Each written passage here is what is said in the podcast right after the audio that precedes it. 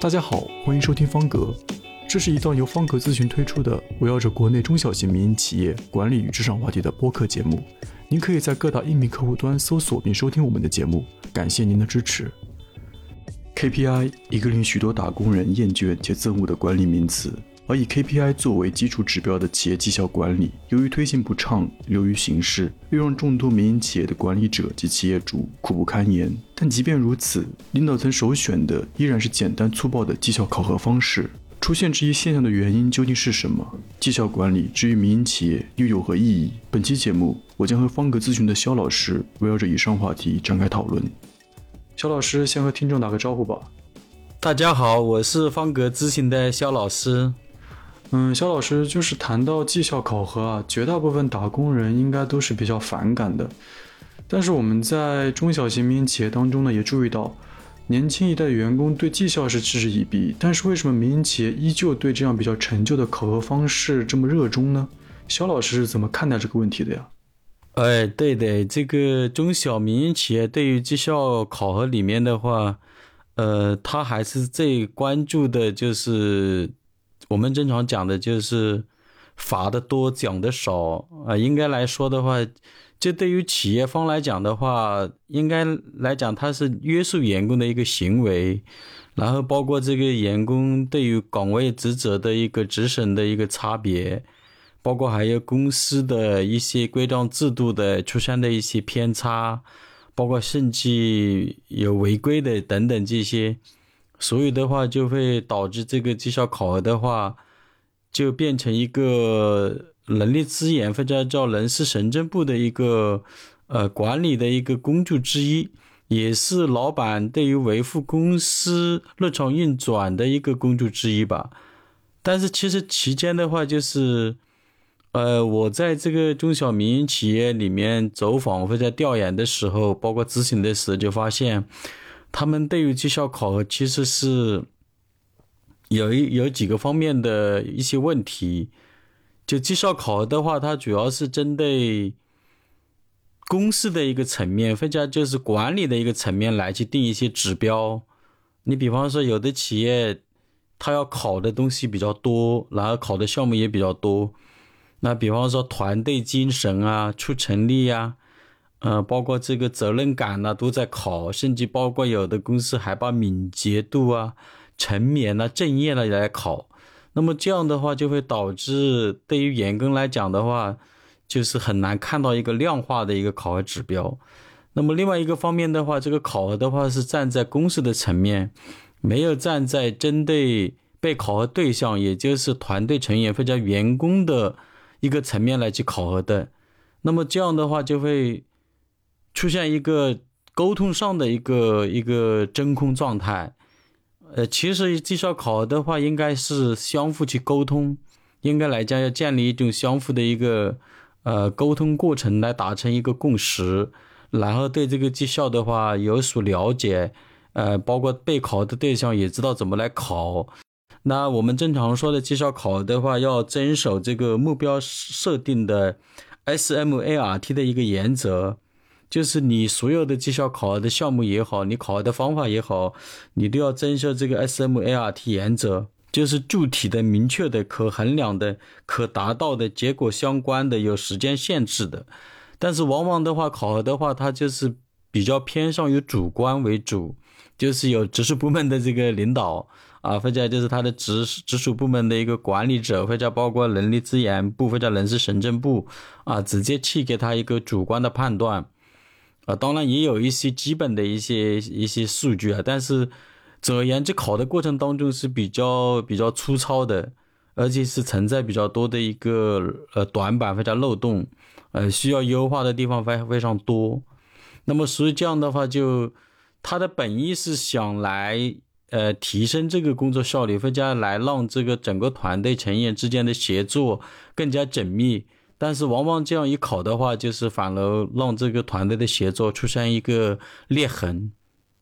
或者导致这个公司的一个整个的一个凝聚力也好，包括它的呃效率也好，其实是有所下降的。所以其实来讲，绩效考核的话也是把双刃剑，考得好了的话，能够起正向的导向作用；但是考得不好的话，呃，往往适得其反。但是目前，据我所知道的一些中小型民营企业，还是没有呃通过一个系统化的，然后比较全面的来对这个绩效考核进行一个呃它的一个比较好的一个推进，或者一个规范化的、标准化的以及可以量化的呃这样的一个体系化的一个来进行一个。呃，绩效的一个互动啊，非常搭建这个绩效互动平台方面，还是有比较大的这个挑战难度。嗯，那么请问肖老师，对于中小型民营企业，究竟怎么样的绩效管理才能称得上是一种比较良好且有效的企业考核制度呢？对，其实你这个问题的话，就是我们今天也要探讨的，就是供大家参考吧。就其实的话，对于中小民营企业来讲的话，我认为的话，就首先的话，就是你要，呃，通过系统化的去来建立这个绩效考核，然后你无论是你考这个，呃，考核项目，你要有一个量化的来进行一个考核，当然这个前提的话，就是一定要进行一个沟通。呃，因为绩效考核它的本质是帮助整个团队来提升工作效率，包括提升工作质量，以及加强他们之间的一个协作的一个力度，啊，或者增强他们一个协作的一个呃比较好的一个协作的一个一个场景来打造。那么这个过程当中的话，我认为的话，就是除了本身的呃岗位管理呃岗位知识说明书以外，包括一个年度经营规划的目标分解以外。那么对于绩效考核的话，我认为的话，应我个人的一个角度来去思考这个问题的话，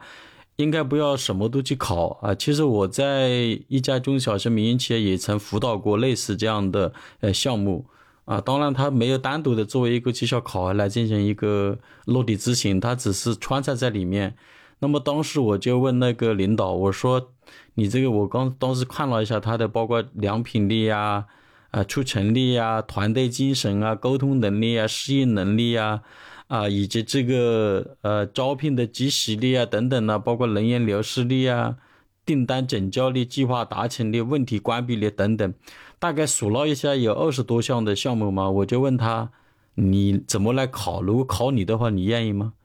我说你这个考得好吗？能考的？呃，大家心服口服吗？他说不能，所以就要问肖老师您呢。哎，我这样想了以后，我就我就我就笑一笑。然后当然他也会问我，那你说应该怎么办呢？当时我就跟他建议，我说你应该建立一个绩效指标库啊。当然我们正常会说到一个这个绩效考核的一些工具，比方说 KPI 就是关键绩效指标啊。当然目前还会比较流行的 OKR 啊，就目标有。关键成果法这些，啊，当然也还流行一个三六零啊，BSC 啊，啊，BSC 就是平衡积分卡啊，这些这些考核的工具，啊，我们当时也在进行沟通，所以的话就是他当时听了以后也是呃觉得还是挺有意思的，觉得这样考的话应该会比较呃比较会更有落地性，所以他当时就建立了指标库，因为。站在企业的角度，好像这么多的考核项目，都好像不舍得呃删掉，然后又问我应该怎么办。然后我跟他讲，我说你应该动态的去考核，然后呢有差别化的去考核，呃，包括当然最基本的他们还是有的，比方说管理层他可能会考一些判断力啊、领导力这些。那么对于一线员工的话，可能会更注重，比方说出成率啊，呃，生产生产效率啊。出货啊，出货的整实力啊，啊，包括良品率啊，啊，包括以及计划达成的这些，啊，所以的话还是有一些差别，但是它还是没有针对每个员工的啊一个差别性的一个考评。那么这个最关键的就是作为基层干部啊，特别是车间的或者一线的这个主管，那么要对自己的下属的话要进行一个非常充分的啊有准备的一个沟通。啊，一定要让每个员工的这个考核的这个项目的话要有针对性，而不是所有的都千篇一律的。因为有些员工他是进步的快，那比方说有些公司他考这个出成率，其实他基本上连续几年都没有迟到早退，那你再考这个出成率，对他来讲是没有什么促进作用的，因为考核的话，它有一个最重要的就是要帮助这个员工进行成长。那么所以的话，应该考一些有挑战性的，但是又比较够得着的这些项目。那么所以呢，要通过这样动态的去调整。所以这是呃，应该来说是我给出的第二个方面的建议嘛。那么当们当时他们也采纳了这个方法，觉得也是大家也是比较认可的。那么我后来又跟他建议，就是说这个考的话，应该是要。不要超过三到五个项目，如果考的太多的话，就没办法考。那么，所以的话，这个考的话的话，就是说你要有针对性，要有个性化，而且要它的前提是一定要充分沟通，而且是要有真正能帮助到员工成长，能能够让这个员工从心里面或者团队成员从心里面来认可这个项目，那么他就会努力的去提升。啊，这些考的项目，比方说，他就会提升他的呃这个工作的质量啊，或者工作的效率啊，呃，包括会提供更加优质的服务啊等等。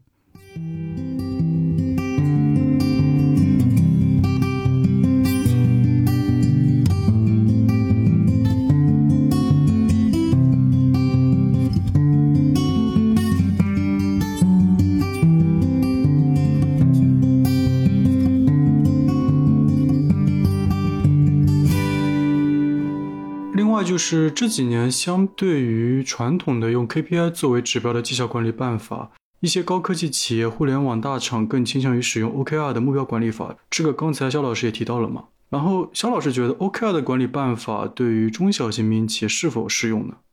嗯，其实这个 OKR 的话，就是它的一个前称，其实就是目标与关键成果法。其实它本身不跟这个 KPI、跟三六零、跟 BSC 是有差别的。因为它本身它不是来来进行一个考核的一个工具，其实它是本身就是为了达成这些考核的目标的一种方法。呃，KR 它的本身就是一个结果，就是它主要就是一个它的本质就是一个价值的创造，就是说你要。提高整个团队的一个职业素养也罢，工作效率也罢，工作质量也罢，这些，那么其实他的意思说，你要养成一个好的方法加好的习惯，那么你就会有有可能会呃创造一个好的价值，而且它是主要 OKR 的话是一个管理团队的一个主要的这个管理者的一个角色的一个转换的一个挑战，它比较偏重于教练式的管理风格。那么他对这个监管呢、发布命令呢，然后要转换成这个教练员跟引导者，呃，其实跟 KPI 的话呢，它是呃有有一点差别的，因为它是为了让这个关键指标达成的一种方法、一种工具，主要是对于管理者来对于绩效考核的一种认知，来提升这个考核的一种价值创造的这样的一个呃一个它的一个核心。所以的话，反而 OKR 的话是对于管理团队来讲，特别是对于管理者来管理一个团队，来如何达成这个 KPI 的，呃，这样的一个一个非常好的一个路径，非常一个方法，啊，它也是系统考核系统方法的一一一个方法之一。呃，当然这边的话，这这几年的话，呃，有一些中小中小型民营企业，因为呃，这个抓住了这个时机，发展的越来越好，人员越来越多。那么他他们还考量到了这个整个的一个考核的一个全面性，他们还导入了 BSC 的一个概念，就是平衡积分卡。啊，当然这个平衡积分卡的话，也也用了很多年了。那么它主要是站在财务、客户、内部运营以及学习与成长来进行一个比较。呃，应该来说是比较全面的一个一个考核。那这个有什么好处呢？就是它有呃，站在一个部门来讲的话，它有几个好处，就是首先它会聚焦于就是大家的一起的一个团队的一个成长，而不是个人的英雄主义，或者就是说哦，呃，评选几个优秀员工就 OK 了。它主要更多的是考虑整个团队的一个一个。提升一个团队的一个成长跟进步。那么第二个层面的话，因为它会通过成本的角度、财务的角度，就是能不能为公司创造利润，能不能带来一个价值。另外的话，能够在这个考核的项目上会有一个呃，我们叫非财务指标，就是说你还是进行量化。那么这些量化的话呢，而且是动态的啊，随着这个企业的呃，包括你一年内的每个季度的一个。销售额的提升或者利润的提升，那么你的这个非财务指标啊，通过绩效考核的方式来进行一个不断的一个调整。你比方说你的这个订单整交率啊，呃，计划达成率啊，包括还有甚至制造业里面有一些这个补单的呀。啊包括有一些这个审核的呀，那么这些去考核的话，它是能够量化的，而且能够能通过这样的一个方式的话，能够提升，呃，整个的一个它的这个利润的水平，或者就是反过来讲的话，能够降低一些损耗，减少一些不必要的浪费。那么通过这样的有有计算的这个公式、有数据、有依据来进行一个考核。